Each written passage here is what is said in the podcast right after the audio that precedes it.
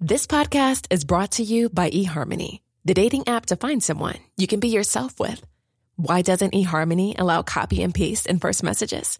Because you are unique, and your conversations should reflect that. eHarmony wants you to find someone who will get you. How are you going to know who gets you? If people send you the same generic conversation starters, they message everyone else. Conversations that actually help you get to know each other. Imagine that. Get who gets you on eHarmony. Sign up today.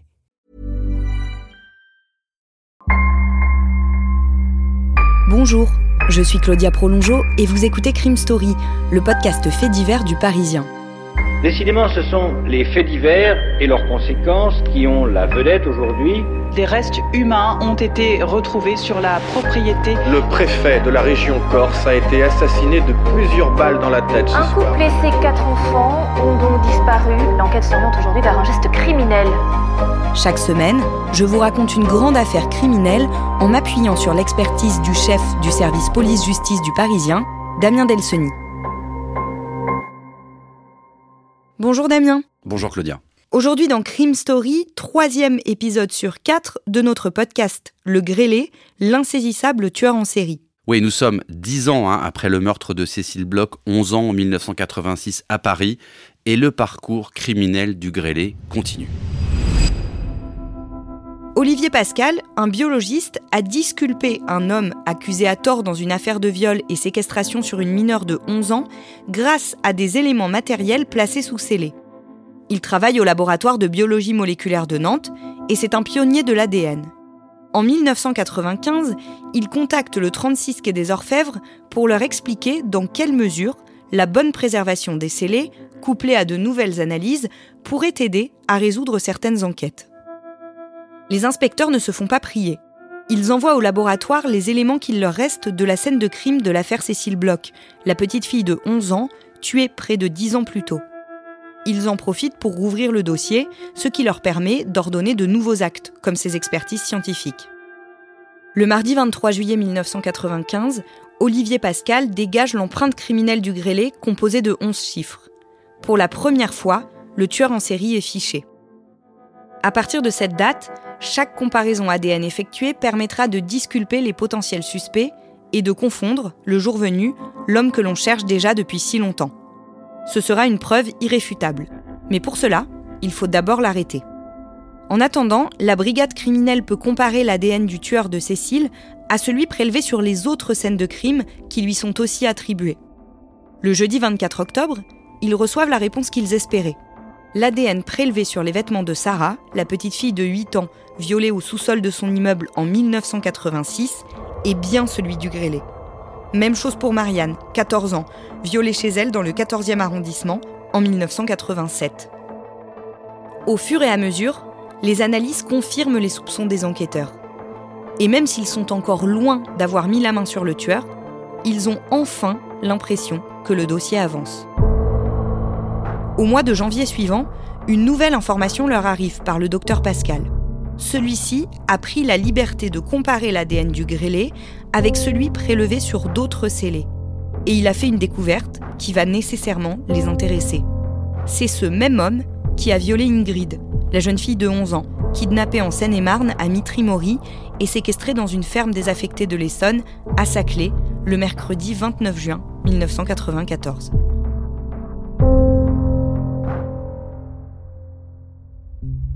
Damien, là, les enquêteurs accusent le coup. Alors, ils accusent le coup parce que ça change un peu l'idée qu'ils s'étaient faite de cet homme, puisque ce viol d'abord intervient sept ans après le dernier euh, dont ils avaient connaissance, et surtout il intervient hors de Paris. Jusqu'à maintenant, le Grêlé avait un territoire qui était circonscrit à la capitale. Là, ce viol, il a lieu en banlieue parisienne. En même temps, c'est quand même une double information. Ça veut dire que d'une part, ce Grêlé, il est toujours vivant, il est en liberté, il continue à commettre ses crimes, et qu'effectivement, il est mobile, il a changé de territoire il a changé d'endroit. Grâce à cette technique, des suspects peuvent être innocentés, mais ça ne permet pas pour autant de retrouver le grêlé. Il faut savoir qu'en 97-98, il n'y a pas de fichier euh, ADN qui existe en France ne sera décidé que quelques mois plus tard, après l'affaire Guy Georges, le tueur en série de l'Est parisien en 1998. Donc à l'époque, les politiques décident de créer ce fichier qui sera effectivement en fonction à partir de l'année 2000 à peu près. Et puis surtout, au départ, le fichier national automatisé des empreintes génétiques, le fameux FNEG, bah, il n'est pas très riche puisqu'on rentre euh, les profils ADN un par un à l'intérieur. Mais en tout cas, là, ça veut dire qu'à partir du début des années 2000, le grêlé, il est dans ce FNEG et qu'on va pouvoir maintenant faire des comparaisons vraiment plus utiles et plus fines. Les mois passent et même les années jusqu'à un nouveau rebondissement important le mardi 9 janvier 2001. Ouais, un nouveau coup de théâtre euh, dans ce dossier qui n'en manque pas déjà. L'ADN du grêlé, donc qui est rentré dans le fichier, va matcher avec un ADN prélevé sur une scène de crime en 1987. Donc on est dans cette période 86-87 où il a commis beaucoup de crimes sur Paris. Ce nouveau rebondissement dans l'enquête, il va donner vraiment une toute autre dimension à cette affaire. En 1987, Irmgard Müller est une jeune Allemande de 21 ans, décrite par ses amis comme sage et rangée. Depuis la rentrée de septembre 1986, elle a été embauchée par Anne-Marie et Gilles, un couple de quadragénaires, parents d'une petite fille, et qui travaillent tous les deux en horaire décalé. Tous les jours, Irmgard se rend chez eux, au 7 rue Croix de la Bretonnerie, dans le 4e arrondissement de Paris, en plein cœur du quartier du Marais, pour aller déposer leur fille à l'école. Puis elle revient à l'appartement, débarrasser la table du petit déjeuner et faire un peu de ménage. En échange, elle est logée deux rues plus loin, 15 rue de Sévigné, dans une petite chambre. L'après-midi, elle suit des cours de français à la Sorbonne. Mais le mercredi 29 avril, quand Anne-Marie, hôtesse de l'air, rentre de l'aéroport de Roissy, elle découvre une scène monstrueuse. Dans la chambre de sa fille, elle trouve le corps de la jeune fille au père, attaché par les mains au lit superposé. Elle porte seulement une culotte. Sa gorge a été tranchée. Sur le lit conjugal, c'est le corps de son mari que retrouve Anne-Marie. Entièrement nu, bras et jambes attachés dans le dos. C'est la technique dite du garrot espagnol. Les liens des pieds et des bras sont reliés entre eux avec un serrage particulier. Selon la concierge, qui dit qu'elle était dans le hall à 10h30, un homme a sonné à l'interphone et a demandé à Irmgard de lui ouvrir la porte. Puis il est entré et a emprunté l'escalier. Elle l'a vu. Il était grand et avait de grosses mains. Les autopsies pratiquées sur les corps estiment que la jeune fille au père et son employeur sont morts dans la matinée, vers 11 h Sur place, les enquêteurs retrouvent le mégot qui a été utilisé pour marquer les deux corps suppliciés. Et sur ce mégot, on le sait désormais, l'ADN du grêlé. Damien, ce crime n'a pas été résolu en 1987 et donc en 2001, les policiers reprennent l'enquête. Oui, c'est un vrai cold case à l'époque. Hein. L'enquête a été refermée sans qu'on retrouve l'auteur. Alors, les policiers, quand ils reprennent l'enquête, ils se rendent compte d'abord que Yarmgard, la jeune fille au père, elle a une relation intime avec son employeur, une relation euh, adultère. Donc, c'est une piste qu'ils vont évidemment explorer un petit peu. Mais ils vont aussi euh, mettre la main sur un petit carnet qui était euh, en possession de Yarmgard. Et dans ce petit carnet, en fait, elle avait pris l'habitude de noter euh, le prénom et le nom de tous les hommes avec euh, lesquels elle avait des, relations sexuelles. Et elle rajoutait souvent des détails sur ce qu'elle en pensait, leur performance, elle leur donnait un peu euh, des notes en réalité. Donc ils vont s'intéresser évidemment à cette liste, ils vont reprendre tous les noms, il y a au total 30 hommes qui figurent sur ce carnet, ils vont en retrouver 29 comme maintenant on a l'ADN du grêlé, ben on se rend compte que dans ces 29, c'est pas le grêlé, donc l'ADN ne colle pas.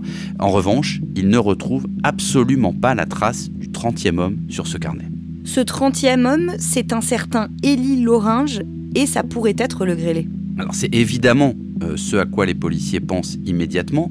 Le seul problème, c'est qu'ils vont faire des recherches infinies pour essayer d'identifier ce Élie Loringe, pour essayer de le loger, mais ils vont arriver à la conclusion que cet homme n'existe pas. Ce nom d'ailleurs n'existe nulle part, c'est-à-dire qu'il n'y a pas d'homonyme, il n'y a rien. Et l'île orange, ça n'existe pas. Pourtant, dans le carnet, il y a une adresse qui correspond à ce Île-Orange, une adresse qu'a griffonné euh, Irmgard sur ce carnet. Ils vont s'y rendre, c'est dans le 13e arrondissement de Paris, Rubens, mais en fait, quand ils vont arriver sur place, c'est pas un immeuble, en fait, c'est un squat. Quels sont les autres indices que les enquêteurs arrivent à recueillir sur cet Élie Loringe et sur sa relation avec Irmgard Müller Ils vont toujours hein, s'intéresser à ce carnet, ce fameux Élie Loringe dont ils pensent que ça peut être le grêlé. Et puis surtout, ils vont découvrir qu'en fait, sur la page euh, consacrée à Élie Loringe par Irmgard, elle écrit qu'en gros, c'est pas un amant terrible hein, et qu'il n'a pas des performances sexuelles hors du commun. Ils ont un élément supplémentaire, c'est que quand le corps de Irmgard va être autopsié, il va être extrait un tampon et sur le bout de ce tampon, on va retrouver du sperme qui correspond à l'ADN du grêlé. Donc il a eu une relation sexuelle assez concomitante au fait avec le grêlé. Donc les enquêteurs ils vont en déduire qu'ils ont couché probablement ensemble soit la veille, soit quelques heures avant, et que peut-être ce grêlé il est revenu se venger, soit parce qu'il avait découvert qu'elle avait une relation avec son employeur, soit parce qu'elle ne voulait plus le voir parce qu'elle considérait que c'était pas un bon amant. En tout cas, ils se tiennent véritablement à cette piste. Ça veut dire qu'en fait, il y a tout un tas d'autres crimes qu'on pourrait peut-être imputer au grêlé. Oui, encore une fois, ça donne une dimension tout à fait nouvelle à cette enquête qui était déjà complexe parce qu'on n'arrivait pas à identifier cet homme depuis des années, mais on cherchait encore une fois un homme plutôt attiré par les jeunes filles, les adolescentes ou même les fillettes. Là, on découvre quelqu'un qui peut tuer des adultes et surtout a encore une fois évolué dans la mise en scène de ces crimes parce que le crime de la rue Croix de la Bretonnerie, il est vraiment barbare, il y a une mise en scène qui est assez terrifiante. Donc on est vraiment sur un profil, y compris psychologique, de plus en plus inquiétant.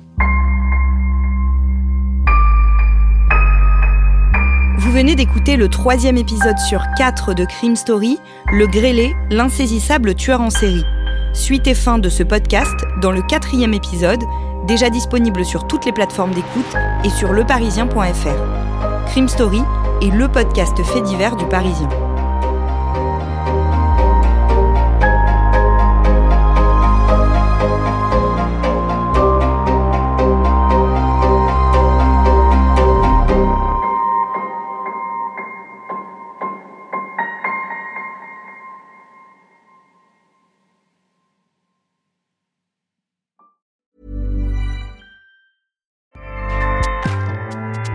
ACAST powers the world's best podcasts. Here's a show that we recommend. Hi, I'm Jesse Cruikshank. Jesse Cruikshank. I host the number one comedy podcast called Phone a Friend. Girl, let's phone a friend. Not only do I break down the biggest stories in pop culture with guests like Dan Levy and members of InSync, I do it with my own personal boy band singing jingles throughout. Because it's my show. It's your show, girl. New episodes of Phone a Friend Yeah. drop Thursdays wherever you get your podcasts. So work it, girl. Yeah, work it. Okay, that's enough. ACAST helps creators launch, grow, and monetize their podcasts everywhere. ACAST.com.